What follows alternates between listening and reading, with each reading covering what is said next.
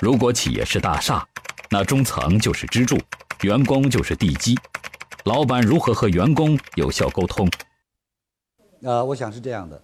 呃，我经常说一句话：大厦的高度是什么决定的？大厦的高度是深度决定的。深度是什么？是打的地基，打的桩。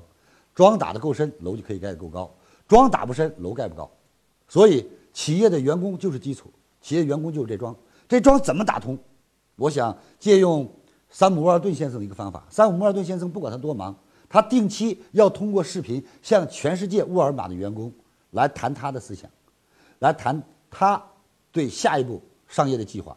所以叫人人懂战略，人人知未来，人人知道企业家的心。所以为什么有的企业我们发现一个干部带走一群人？原因是老板让员工不再了解了。啊，其实这种沟通最重要的是什么？是企业家他对企业未来的定位、企业远景战略和对企业员工所用的他内心当中对员工的这种呃重视程度，一定让员工清晰，清晰知道我们老板是一个负责任人，清晰我们老板是一个对社会敢担当的人，清晰我们老板是一个有极强事业心的人，清晰我们的企业在老板领导下是要做成百年基业的人，清晰我们的老板是对我们的员工挚爱无疑的人。那么，让员工懂得了这些，员工就愿意去更深的了解企业，更深的了解老板。其实，呃，我个人的观点，为这个事情，很多专家还跟我发生过一些这个不同的建议。比如说，我说企业什么是企业灵魂？在这个企业家在这当老板的时候，他就是企业灵魂。在这个时候，我们要真正的通过教育，让员工懂得这个企业家有多么辛苦，懂得这个企业家甚至于是伟大。只有他们对他真正的产生了信仰，对他产生了信任，产生了爱。